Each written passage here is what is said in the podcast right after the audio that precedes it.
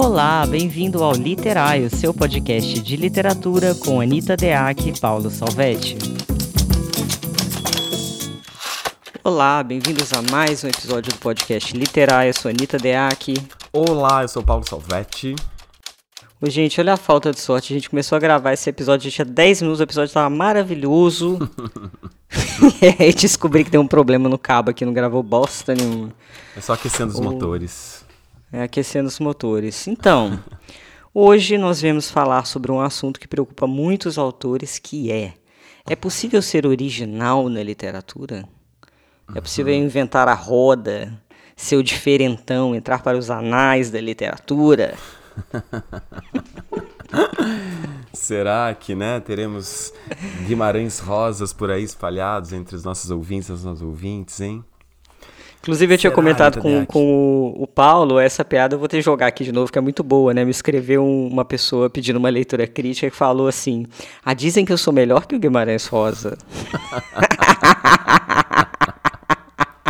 Não que não possa, né? Aliás, tomara que nós encontremos, né, muitos outros Guimarães Rosas na, na nossa literatura, né? Mas que é uma, uma coisa presunçosa de se dizer assim, a priori, né? Não, muito complicado. Aí eu virei pra ele, quase que eu virei pra ele, na verdade eu não virei, mas eu pensei assim, ah, então vamos inverter as leituras críticas, velho. deixa eu terminar meu próximo livro, em vez de, né, de eu fazer essa leitura, você faz a minha, que vai ser um prazer imenso. Exato, Guimarães Rosa, né? Ai, que Mas loucura. você sabe que o, o, o próprio Guimarães, né? Se a gente vai olhar as coisas, tem, inclusive tem uma série de cartas. Eu acho que a filha do Guimarães publicou um, um livro de correspondências dele. E nessas cartas aí tem um- algumas que, enfim, o Guimarães está conversando ali sobre o processo criativo dele de um modo muito consciente, inclusive. É muito, muito legal de conhecer esse livro. E, e antes mesmo de, de lançar a primeira versão do Sagarana, né, que foi o primeiro livro dele, é, eu lembro de uma carta em que ele comenta que, enfim, ele já tinha ali todo um projeto de originalidade. Por exemplo, ele tinha essa coisa de o- o- onde que ele vai bu- buscar a dicção, ele já tinha essa coisa do universo das palavras, essa coisa da invenção, essa coisa de buscar uma, uma espécie de uma flutuação linguística. Ele já tinha essas imagens antes de começar a escrever, com as ideias organizadas ali, porque acho que ele, ele primeiro fez a, a- um, um compêndio né, com todas as, as, as narrativas que teriam, acho que seriam 12 no, no Sagarana no primeiro, que inclusive o Sagarana teria até outro nome. Mas ele próprio tinha uma certa insegurança, não sabia se ia dar certo, se ia dar conta, né? Então, talvez esse pressuposto de, de muita segurança também pode ser que, que- que o negócio não, não dê muito certo, não. É verdade. Bem, é, tem uma coisa até importante, assim, puxando do que você falou, Paulo, que é pensar conce- conceitualmente o livro. Né? Isso pode ser feito antes mesmo de você ter um enredo inteiro, de você saber exatamente quem é o seu personagem, mas entender quais são as questões essenciais e não exa- exagerar, não abusar muito do número de questões, senão fica bizarro, né? Pode ficar sem, sem nexo ali, muita coisa, muito excesso. Mas pensar conceitualmente é um trabalho muito importante para o autor. Ontem no Instagram, por exemplo, eu dei um exemplo, dei vários exemplos de perguntas que eu me fiz no meu diário de escrita do próximo livro, e a partir dessas perguntas eu cheguei a uma proposta, e proposta é uma coisa que a gente nunca sabe se a gente vai cumprir ou não. É que nem a ideia de querer ser original. Você nunca sabe, é um caminho, certo? E aí eu cheguei numa proposta de, de pensar uma, uma certa estética da mudança, uma certa estética do movente, uma, uma certa estética da fronteira. Mas foram perguntas que me levaram a, a pensar essa questão do projeto estético, né?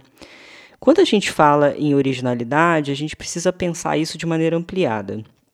Evidentemente que existe toda uma tradição literária. É impossível você escrever sem você repetir determinadas construções frasais, sem você citar, ainda que você não saiba, eh, caminhos já percorridos na literatura. Eh, não existe um livro completamente original porque ele seria absolutamente hermético.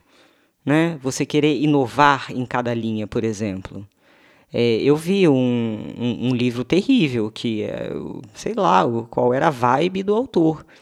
Porque tinha linha em segundo, narrador em segunda pessoa, narrador em terceira, narrador em primeira, mudando é, sem, sem nenhum tipo de alinhave, sem nenhum tipo de preocupação, é, o que é louvável também, porque ele largou o foda-se, ele queria fazer o projeto dele, mas o fato é que aí também não vai existir leitura.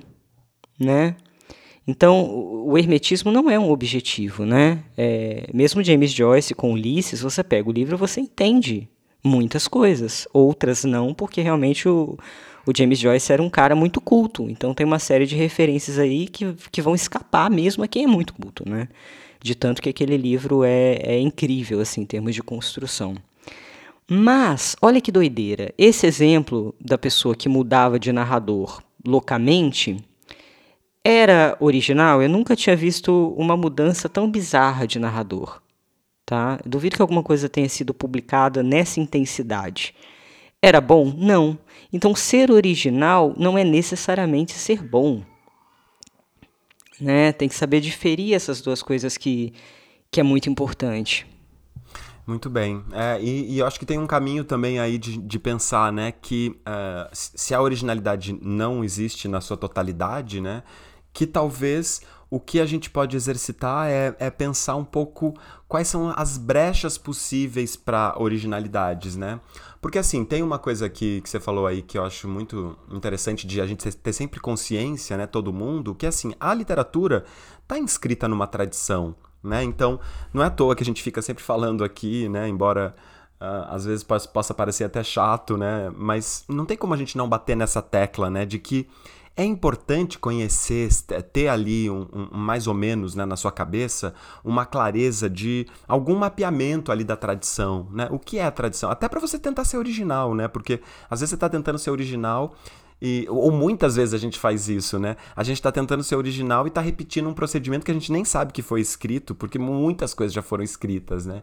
Mas as coisas, mas as mudanças paradigmáticas mais importantes, né? É interessante que a gente conheça, que a gente vá atrás dessas, desses grandes inovadores, né? Como foram uh, Clarice, como foi Guimarães, como foi uh, James Joyce, como foi, enfim, tantos outros aí que uh, a gente pode eh, lembrar mas o, o, o, fundamental, eu acho, é que a gente lembre sempre que a, que a literatura está inscrita, então, na cultura, né? E como a cultura, né, de um modo geral, ela tem esse movimento né, de tradição, por um lado, que então está amparada ali pelas coisas que foram produzidas ao longo de tantos e tantos séculos, e os movimentos de inovação, né, que foram acontecendo, né? Por exemplo, uh, sei lá, se a gente pensa na, na, nas artes visuais, chega um movimento ali, te, chega um momento da história que aparece de repente Duchamp que coloca ali um, um, um, negócio de urinar, né, um urinol, uh, e chama aquilo de fonte e, fala, e mexe com toda a estrutura que estava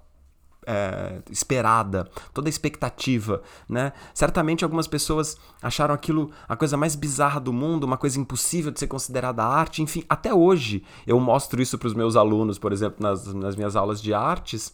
E os meus alunos falam assim: ah, mas isso aí, isso aí também, isso daí não é arte, não sei o que, handmade não é. Enfim, então só para a gente pensar que eh, tem essas figuras né, que vão fazendo isso e que estão já instauradas, na foram assimiladas pela tradição.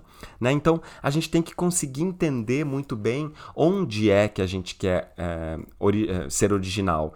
Né? E também um outro detalhe que eu fiquei pensando é para quem que a gente quer ser original? Porque como você falou, né, a gente também quer é, em geral, né, a gente também quer ter leitores, a gente também quer que o nosso livro se inscreva. Por exemplo, um livro desse que você estava comentando agora, né, absolutamente original, né, que, que enfim faz uma, uma originalidade tão exacerbada que fica até bizarro, é, dificilmente, inclusive, vai conseguir ser publicado né? Porque até para ser publicado, é, você precisa entrar ali num, num certo nicho, né? De, de responder a alguma expectativa, né? Então, quando a gente pensa para quem, também a gente pode encontrar talvez um, um outro caminho, né? De entendermos, né?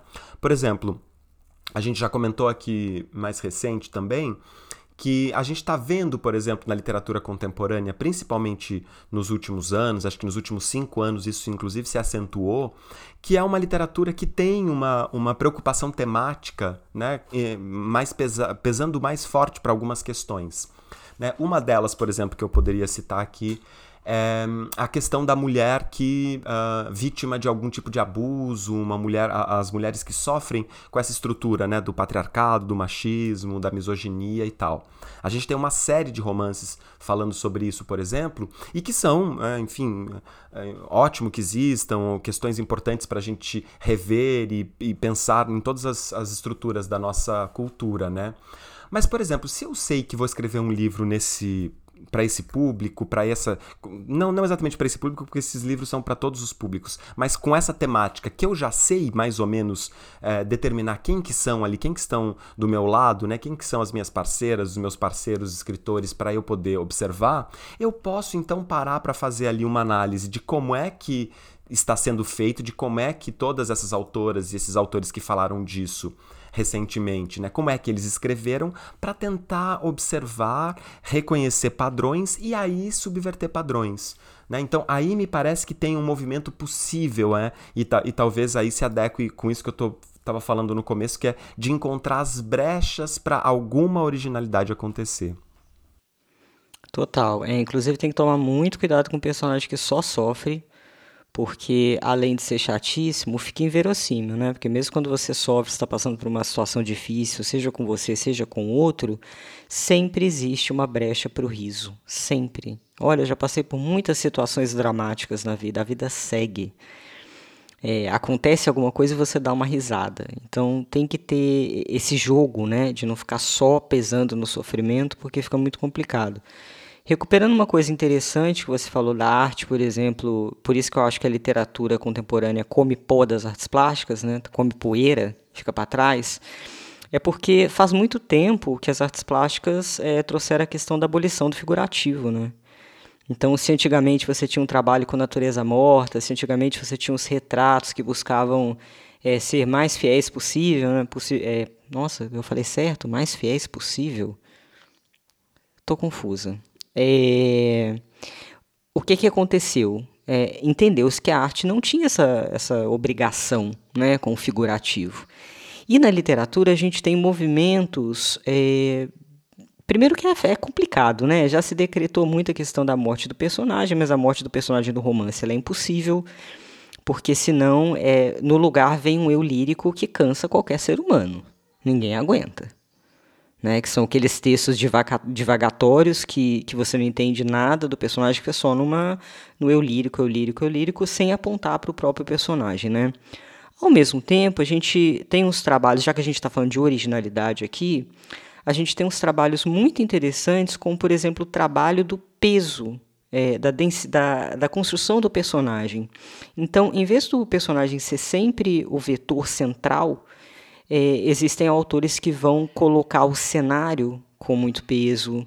Tem autores que eles vão abrir mão desse personagem como protagonista o tempo inteiro e vão fazer crescer outros elementos. Eu até falei um pouco desse trabalho que eu faço no último capítulo do meu livro. Então, o que, que a gente precisa pensar quando a gente quer ser original, digamos assim? A gente tem que entender os elementos estruturais da narrativa. É, porque não adianta, lógico, claro, se quiser ser original só no enredo, tá valendo. É difícil. Mas você pode ter um enredo, caramba, como é que essa pessoa pensou nessa história? Que história maluca, né?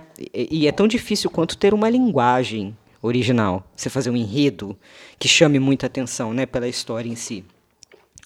Mas para você é, ser original é, na forma do texto, é, tem alguns elementos que eu colocaria aí, Paulo. Uma, essa coisa da compreensão dos elementos estruturais da narrativa e um pensamento conceitual e consciente e elaborado a respeito dela, enquanto você escreve. Tem uma coisa que é parte vida, que aí é o. o intangível, aquilo que não se explica. Tem uma sensibilidade de olhar que algumas pessoas simplesmente têm. Tá? e, e isso é nato delas. E aí elas conseguem subverter simplesmente porque a psique delas é organizada de uma maneira estranha, né? Uhum. São pessoas que exercitam o estranho desde sempre. É, é muito bonito, né? Eu, eu, tenho um amigo, inclusive eu vou falar dele, um dos maiores poetas brasileiros que é o Marcelo Ariel, é um grande escritor. Eu tenho muito, eu gosto muito de ser amiga dele, porque toda vez que eu sento com o Marcelo Ariel, vem alguma frase estranha, uma frase enigmática. Então, ele é uma pessoa que convive intimamente com o estranho, tanto na vida quanto na obra. Isso é muito raro de se encontrar. A outra coisa é, que eu acho mais interessante do que perseguir a originalidade é você buscar uma pulsação anímica. Buscar aquilo que anime o seu texto, buscar uma pulsação de alma. Não estou falando de coisas místicas. É, estou falando de você olhar para a realidade do seu texto, deixar até o ego um pouco de lado, porque o ego atrapalha. Eu já falei isso, das coisas retardadas que eu falei. Lembra que eu falei no último episódio que eu Lembra. queria ficar no tempo e tal, aquela coisa retardada? a outra coisa retardada é, e tem a ver com isso, não é mesmo? Então é preciso tirar o ego é, do caminho para você buscar essa pulsação anímica das coisas, né? Porque a outra coisa que eu acho, eu não lembro se eu falei, se eu não falei, porque agora eu gravei antes, e agora eu não sei se eu falei. Eu falei, Paulo, aqui sobre a originalidade, o que, qual é a originalidade possível? É você arregimentar num livro uma série de escolhas de recursos literários, a sua sensibilidade, e aí esse conjunto ele vai ser original. Porque só você pode escrever o seu livro. Isso é original, não está dentro da ideia de originalidade de, por exemplo, ai, rompeu com alguma coisa da literatura. Mas é original no sentido de que é seu, é singular. Uhum. Exato. Não, e tem tanta coisa, né? Tem tantos elementos. E você chamou atenção aí para essa coisa, por exemplo, do, do roteiro. Eu acho que. Eu tenho a impressão de que a maior parte dos escritores, principalmente os iniciantes, eles ficam ainda. E, e que estão com essa preocupação, né? Que já é uma coisa muito legal, né? Que tá com a preocupação de ter alguma coisa original. Eu acho que, assim, grande parte deles fica com, buscando a originalidade do enredo né? E fica buscando como é que vai contar aquela história. Ai, por que será que a história. É... enfim, e, e às vezes muito também assemelhado a essa ideia do da originalidade que às vezes a gente vê em enredos né, no, no, cinema, nas séries, que tem muito isso, né? Eu fico até chocado às vezes com esses roteiristas aí de, dessas séries de que a gente vê por aí, porque, nossa, tem que ter um fôlego, né? Os caras ficam ali escrevendo, sei lá, oito temporadas da série e daqui a pouco dá umas reviravoltas e faz sentido e amarra isso aqui com não sei o que, é um negócio maluco mesmo, muito legal. Mas é, isso é só um caminho, né, Anitta? Isso é interessante também. Claro, fazer um enredo original, de fato, é uma coisa que chama a atenção a priori e que é, mexe com a sensibilidade de praticamente todos os leitores, né? Todo mundo consegue identificar a, a, a questão do enredo, né, como uma primeira camada do, do livro. Agora, isso que você falou que é, que é o interessante, né? Se o enredo passa a ser apenas uma das partes, né? Mas eu passo a tomar consciência do tanto de elementos com os quais eu estou lidando ali, e sejam ele, esses elementos né, da, da, estruturais da narrativa, né, mas seja, por exemplo, como é que eu faço a construção do espaço, como é que eu faço a construção do tempo, como é que eu faço a construção de personagem, como que é o narrador, como é que eu faço a, a, a minha organização sintática. Quer dizer, tudo isso, né, eu não preciso fazer como você estava falando agora, né? Eu não preciso ser original em cada uma desses pontos e fazer uma coisa que ninguém fez. Mas se eu consigo fazer uma boa composição, né, tendo clareza disso tudo, e não só no enredo, né? O enredo, sim, é, é, é um dos pontos, mas se eu consigo perceber o que que aquele enredo, começo a escutar o que que aquele, aquele enredo está contando para mim, né? Eu comigo mesmo. E talvez isso, isso até possa ser uma, um, uma possibilidade de caminho para encontrar aquilo que você está chamando de pulsação anímica, que é um negócio muito é, é, intangível, né? Difícil a gente dizer exatamente o que é, como faz, o que, que liga isso, né? Mas talvez um caminho seja isso, né? Eu, eu começar a identificar em mim, né? No que eu já tenho, no que eu já sou, sendo que eu que sou o escritor, né? Se eu começo a identificar em mim como é que essa história acontece em mim, Onde é que estão os fermentos em mim que eu coloco para essa história crescer, né? E aí sim, pensando de modo consciente, né? Que palavras que eu escolho, mas também que duração que eu dou para o tempo, né? Se eu começo a respeitar um pouco esse meu modo, né? Uh, aí sim eu acho que eu tenho caminhos de originalidade que talvez não sejam reconhecíveis, né? Se eu, se eu, não quer dizer necessariamente que meu livro vai ficar ali para para posteridade, vai durar no tempo, é, sei lá, por, por conta de uma análise de especialistas e tal, mas esse, esse livro talvez seja capaz né, de uh, surpreender as, as pessoas, surpreender os leitores, nesse sentido de que o conjunto dele tem alguma coisa que, enfim, provocou, soou diferente, né, mexeu com alguma coisa nova.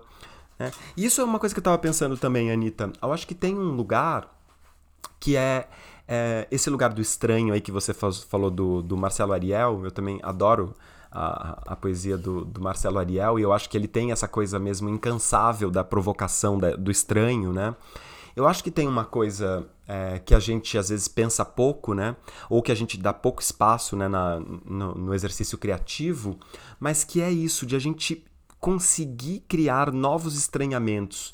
Porque a gente tem muitos estranhamentos comuns com, com, a, com o mundo, né? Então, dependendo do, do modo de, de eu olhar para as coisas, né? Então, eu tenho um estranhamento que é um incômodo com uh, o capitalismo, outro estranhamento que é um incômodo com a estrutura do patriarcado, que está aliada ao, ao, capitalismo também. Enfim, a gente tem ali os nossos estranhamentos sempre, né?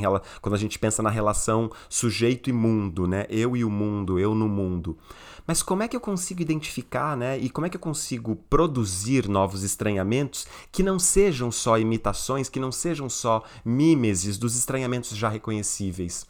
Né? Como é que, por exemplo, eh, coisa que a gente já falou aqui muito, principalmente nas nossas primeiras temporadas, né? Aquele estranhamento, por exemplo, que o Guimarães, aqueles estranhamentos, né, porque são múltiplos, que o Guimarães traz para sua para sua escrita, né, são estranhamentos da ordem da invenção, porque são estranhamentos é, porque a gente nunca ou, nunca tinha ouvido soar daquele jeito a sintaxe, porque a gente nunca tinha vi, eh, imaginado um personagem que pudesse ocupar aquele lugar, né, e são estranhamentos produzidos, né, então como que às vezes pequenos estranhamentozinhos, né? Seja, por exemplo, o estranhamento que a, a Clarice propôs quando GH vai lá e, e, e, come aquela barata. Quer dizer, isso seria é, é, é muito da ordem do impensável, não é, da, não é alguma coisa que ninguém vai, vai fazer né, na, na, na prática e que a gente não, não, não sabe histórias de pessoas que andaram comendo baratas por aí. Né, por conta das suas crises existenciais. Mas como é que eu produzo essas, esses estranhamentos e do, do, do caldo para isso, né? Porque também, isso é outra coisa interessante também, né? A gente conseguir sustentar essa estranheza, que é isso que acho que o Marcelo Ariel faz tão de um jeito tão bonito, né? Porque é, a gente vê que é estranho, só que não é estranho ali naquele contexto da literatura dele, né? Então a, a gente se, se, incomoda, se estranha com aquilo, mas aquilo tem ali é, estofo para acontecer, né? A coisa tá amparada, né? Pela, pela, pela, pela regimentação literária que ele fez. É verdade. É, meu curso longo de escrita começou ontem, né, Paulo? E aí eu acho que o trabalho, basicamente, ao longo desses três meses, além da gente estudar os recursos literários, tem a ver com retirar essas camadas automáticas é, do pensamento, que é buscar o contato com aquilo que é estranho. E aí, quando eu começo a, a mostrar os padrões de texto viciados, é, as classes gramaticais que eles. É, que é lógico, né? Tudo é uma questão de contexto, não existe nenhuma palavra de classe gramatical proibida, né? Mas dependendo do contexto, ela pode ser o que eu chamo de muleta, que eu até expliquei para um aluno o que é uma muleta, né? É quando você é, joga automaticamente uma palavra que impede a sua possibilidade de criar algo singular, porque é um caminho comum do seu cérebro. Então, o que, que qual é a maior dificuldade da cultura hoje contemporânea, tá? A meu ver, eu acho que a gente tem que assumir que nós somos escravos intelectuais. Né? Que a nossa memória é, e aquilo para o que a gente está olhando é muito influenciado por padrões muito fortes. Então, se a gente já, já vai nessa vibe, que nem você falou, ah, eu quero falar sobre uma mulher que apanha, e aí você vai repetir o mesmo personagem, sofredor, né, você vai entrar num discurso né, é, já muito reconhecido, como você disse, é, o que, que acontece? Qual é a liberdade de exercício? O que, que você vai colocar que é teu ali? Nada, porque já foi falado. Né? Já existem personagens muito parecidos. Só que para você conseguir ser original nesse sentido, de criar uma história que surpreenda até você mesmo, inclusive, você precisa reconhecer que você é um escravo que você é um escravo do discurso, que você é um escravo dos padrões, porque só por meio dessa desconstrução, e é um processo complicado, tá? Porque quando eu comecei a fazer isso com meu próprio texto, quando eu faço isso com o texto dos autores, por exemplo, a galera fica perdida. A galera fica perdida. É, teve uma autora que me mandou uma, uma devolutiva falando assim: caramba, Anitta, que loucura isso, cara. É, me desconstruiu aqui. O, o, que, que sobra? Essa é a pergunta. O que, que sobra? Porque é a partir do que sobra que é a base da sua singularidade. É ali que você tem que olhar. E é, é aí que você tem que exercitar como olhar para aquilo ali.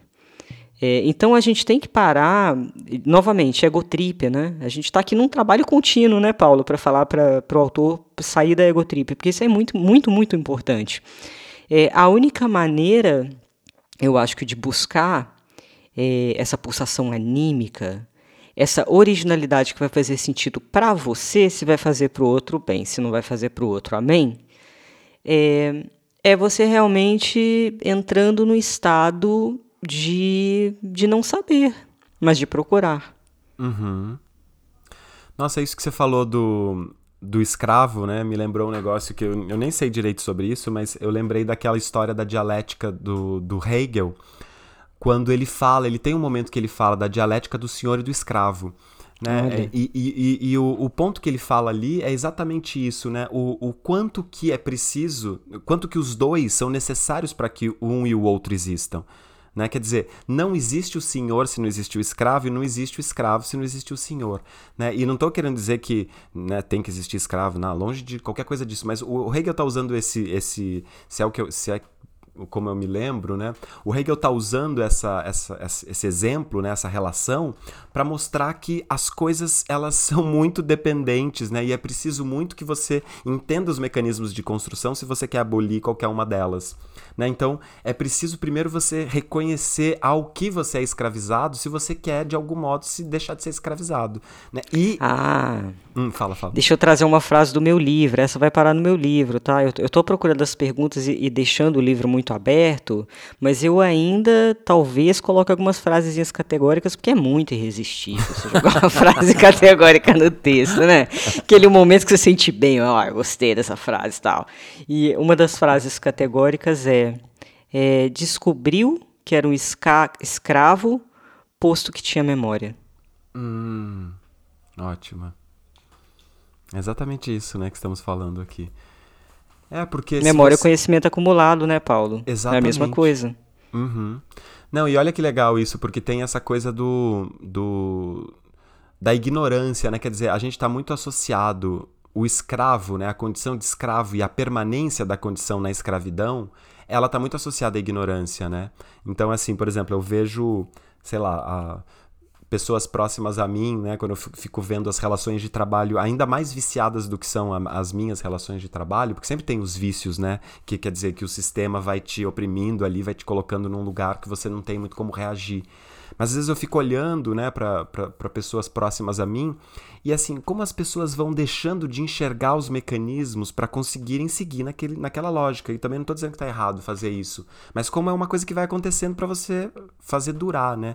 Mas a, a, o escravo só sabe que é escravo mesmo nessa intensidade se ele tem a memória, porque ele, ele precisa entender o mecanismo que está acontecendo ali para que ele próprio se chame de escravo, né? No, uhum. no, no, amplo do que a palavra quer dizer, né? Então acho que esse, esse, esse lugar aí, né, de pensar o, o de reconhecer, por exemplo, né? Duas coisas acho de reconhecimento. Primeiro de reconhecer, como eu estava dizendo no começo, é, as brechas possíveis, né? E, e a, a outra é reconhecer também as minhas capacidades, né? E colocar isso também como desafios, né?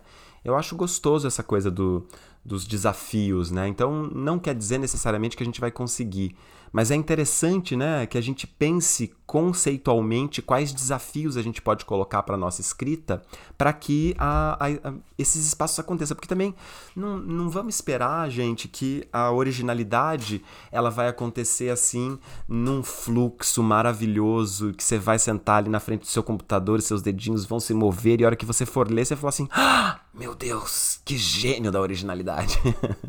Dificilmente vai ser assim, né? De um jeito tão é, influxo. Né? Geralmente. Mas você isso... já teve momentos de epifania, Paulo? que, tive, que também é uma delícia, né? Aquele momento que você lê um trecho do seu texto e fala, puta que pariu, hein? Arrasei aqui. Não, essa semana mesmo eu tava no. Essa semana não, semana passada tinha uns amigos aqui em casa e não sei o que que entramos nessas de ler texto, sabe? Que é uma coisa que eu detesto fazer em geral. ler, textos, ler textos uns pros outros e quase um sarau. faltou, faltou apagar a luz, ligar uma vela. Enfim. Mas aí eu fui ler, um, tava nessa, nessa vibe, né? Eu escolhi um conto meu pra ler. E daí eu li e falei... O que, rapaz? Opa! Ô, louco!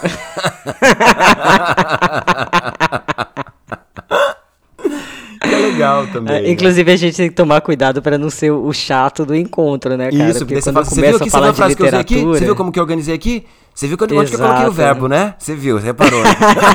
você sacou, sacou, sacou? Não, eu tenho que me segurar, amigo, porque às vezes quando eu tô falando de literatura, o Zé Santana Filho vem me visitar aqui, acho que, sei lá, tem dois finais de semana e tal, e eu tive que me segurar mesmo, cara, porque a gente tava falando de literatura, e aí eu tenho vontade de caçar livro na estante para ler, eu tenho vontade de abrir o arquivo do meu livro e começar a ler, entendeu? E é chato pra cacete, só é chato pra quem lê, entendeu? Pra quem ouve o bagulho descontextualizado, deve ser muito chato, né? Mas o que eu tava falando antes é essa importância de a gente estar pensando para acontecer, mesmo nessas epifanias, né, que depois você reconhece e tal. Eu também não acredito que elas acontecem assim, ai, pô, aconteceu como uma como uma dádiva. Talvez uma vez ou outra possa acontecer. Mas o que eu estou falando é que é preciso que, em algum momento do nosso cérebro, a gente vá criando espaços, né, vá abrindo caminhos, não para que a coisa aconteça exatamente como ela pode acontecer nesse momento, mas eu acho que essas epifanias elas respondem a uma provocação prévia que foi ali sendo estimulando, né, friccionando a coisa, a coisa ficou mexendo, mexendo, mexendo, uma hora deu ali num negócio que parece interessante, né, que soa bacana. Então acho que também reconhecer os o, os nossos limites e provocar os nossos limites. Porque acho que originalidade tem muito a ver com limite, né, Anitta?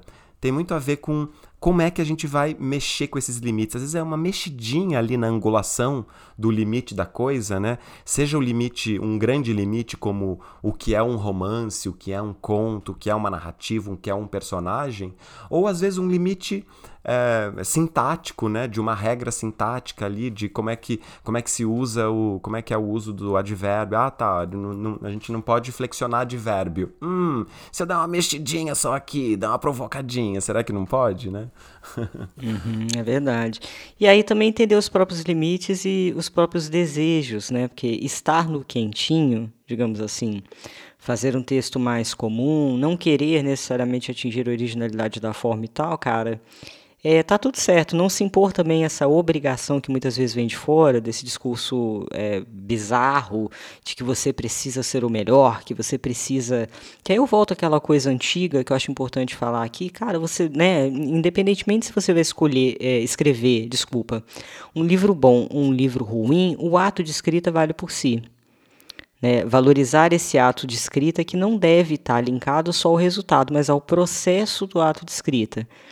Inclusive, essa coisa do limite é muito interessante, porque ela mexe com a vida da gente, né? Eu gosto dos autores subversivos, é, eu gosto de experimentar na linguagem, essa é a minha vibe. Enquanto autora, como editora, eu respeito o que cada um quer e vou seguindo né, dentro da, da proposta do livro da pessoa. É, mas olha que engraçado, Paulo, para eu ter esse nível de experimentação, esse nível de, de, ficar pensando o tempo inteiro conceitualmente nas coisas, eu preciso ter na minha rotina é, o quentinho. Então, eu gosto de determinadas toalhas, eu gosto de comprar jogo de cama, eu gosto de um lençol X, eu gosto de ver as árvores, eu gosto assim, é um quentinho, você entende? Uhum. É todo um ambientezinho é, que me dá um equilíbrio. Olha que loucura. Eu tô falando de mim, gente, não tô falando que você precisa disso para ser autor, pelo amor de Deus, não é isso. É, o que eu tô falando é que a literatura mexe com a vida e a vida mexe com a literatura. É, e, ser, e, também poderia dar certo é, em, em, de outra forma, né? Porque eu lembro que quando eu resolvi que eu ia viver de literatura, eu, eu falei essa porra pra mim, eu falei assim, cara, eu vou viver de literatura, seja lá como for. Se eu ganhar muito pouco, eu vou me mudar para o interior do Piauí, mas eu vou viver de literatura. Eu vou para um lugar mais barato para poder ganhar muito pouco numa leitura crítica, numa edição, e lá, em algum lugar, o meu dinheiro vai dar. Você entende? Eu tinha é, esse plano na cabeça. Não havia plano. Na hora que eu falei, eu vou viver de literatura, Novamente, não é só venda de livro, gente. Literatura como mecanismo amplo, né, com uma abordagem mais ampla. É, eu também estava preparada para isso, para mudar a vida. Então, a escrita é uma coisa que mexe muito com as nossas bases. E para não fugir do tema da questão da originalidade, é preciso se perguntar por que, que, que você quer originalidade. É uma pergunta que parece boba. É, não é boba, é uma pergunta importante. Sempre existe algo atrás daquilo que você acha que é a pergunta. Então você acha que eu quero ser original. O que, que pode estar por trás disso? Eu quero ser amado, eu quero ser não sei o que, eu quero não sei o que lá. Então se explora qual é a raiz é, do seu desejo, porque não à toa, quando você explora a raiz do seu desejo, você vai descobrir que você não precisa ser original para isso. Então essa nem é a tua questão. Você entende o que eu estou falando, Paulo? Sim, claro. É, como ser humano, como autor, é, explorar um pouco disso no personagem também. É, não que ele precise saber, tá? Mas você entender é, aquilo que ele não sabe sobre si, por exemplo, a gente sempre fala disso, né? Então, eu acho que a originalidade, é, eu acho que é, você tem mais chance, a meu ver, tá? Se você entender é, que você vai ter que escavar muito. E que o importante é essa busca mesmo, que se não conseguir é, atender os seus próprios parâmetros, que às vezes a pessoa tem um autor na cabeça também, né? Nossa, eu quero ser original como fulano de tal. Ele já existe, não é mesmo? Uhum. Ele já existe. Então é, é, apostar nesse seu jeito de ver, né? Buscar esse seu jeito de ver as coisas. É, exatamente. Eu, eu fico pensando assim, eu tenho uma tendência a pensar que a arte, né? Os artistas, de um modo geral, as artistas, né? E aí estou incluindo todo mundo que faz artes, não só os escritores e escritoras. Eu acho que o que move um pouco o artista, para mim, tem a ver com uma busca pela originalidade, mas assim de um jeito muito amplo, né? Não uma originalidade é, que necessariamente vai te destacar, né, dos outros pares. Mas eu acho que quando eu fico pensando isso enquanto artista, eu fico pensando que o mais importante é a busca e não é exatamente a, a originalidade, porque isso que você falou é uma imagem muito bonita do escavar, né? Estar em movimento de escavação a gente não sabe onde que a gente vai chegar, se a gente vai encontrar uma estátua grega lá na, na escavação, né? Se a gente vai encontrar um negócio que nunca ninguém viu na humanidade, né? né? Fico pensando naquelas escavações lá do século XVIII. Imagina, os caras vão lá, começam uma escavação, acham uma cidade. Começam a achar como é que coisa, né? Mas nesse movimento da escavação aí, quer dizer que a gente está se colocando em busca, né? Agora, não precisa ser nem de longe uma busca desesperada, né? Por isso que você eh, essa essa pergunta aí que você fez é tão boa, né? Por que, que eu quero ser original, né? Porque a qualquer custo, né? Mas talvez se a gente está ali sempre numa busca, num movimento, né? Eu acho que alguma coisinha vai acontecendo, né? Porque se, se eu também fico ali no, no, no jogo né, só do, do quentinho, que é, que é uma delícia, mas se eu fico só nesse jogo do quentinho, a possibilidade de eu entrar num, numa coisa um pouco mais reprodutiva, né, em que a gente vai, é, é, de algum modo, seguindo com aquilo que já está mais ou menos organizado, já está mais ou menos esquematizado na nossa, na nossa percepção, né, é, a tendência é, é, que a coisa fique ali, siga, né, vá, vá no fluxo como, como a coisa já está indo. Agora, se eu faço algum movimento né, para tentar é, é, ir além dessa. Por mais que eu não consiga ir, por mais que pode ser que eu não vá, pode ser que não reconheçam, não, não, não se torne reconhecível, mas eu acho que esse movimento é o que anima, é o que talvez é, dá essa pulsação anímica aí que você falou, gostei tanto. É, mesmo para esse estado né, em, em, que as coisas ficam ali parecendo que não, não se alteraram tanto em relação às normas como elas estão postas, né? É verdade. Ó, até agora anotei aqui que a gente fez três perguntas, eu acho que super importantes, né? Acho que a primeira é essa que você colocou aí, que acho que é primeira, uma primeira pergunta mais conceitual de é por quê, né? Que eu quero ser original. Exatamente por quê, né? Depois eu, eu, eu coloquei uma que eu acho importante também, que é para quem né? Original para quem que eu quem que eu quero que reconheça? E a última é quais brechas eu estou enxergando ali para que essa originalidade possa acontecer. E por essas brechas aí acho que a gente pode entender um pouco daqueles daquela regimentação lá dos elementos como você falou antes, né? Acho que já tem aí uns caminhos bem interessantes.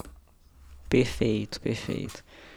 Então ah, acho que é isso, né, Paulo? Eu tô com medo dessa pilha acabar aqui, nossa. Sabe o que eu queria comentar Oi? antes de da gente terminar? Essa Sim. semana, infelizmente, não sei se você ficou sabendo, Anitta, que eu acabei nem comentando com você, mas faleceu um, um, um escritor muito querido meu, que inclusive participou aqui do nosso podcast, que é o Agnaldo Nascimento. Essa Fiquei semana, sabendo. antes de ontem, na verdade.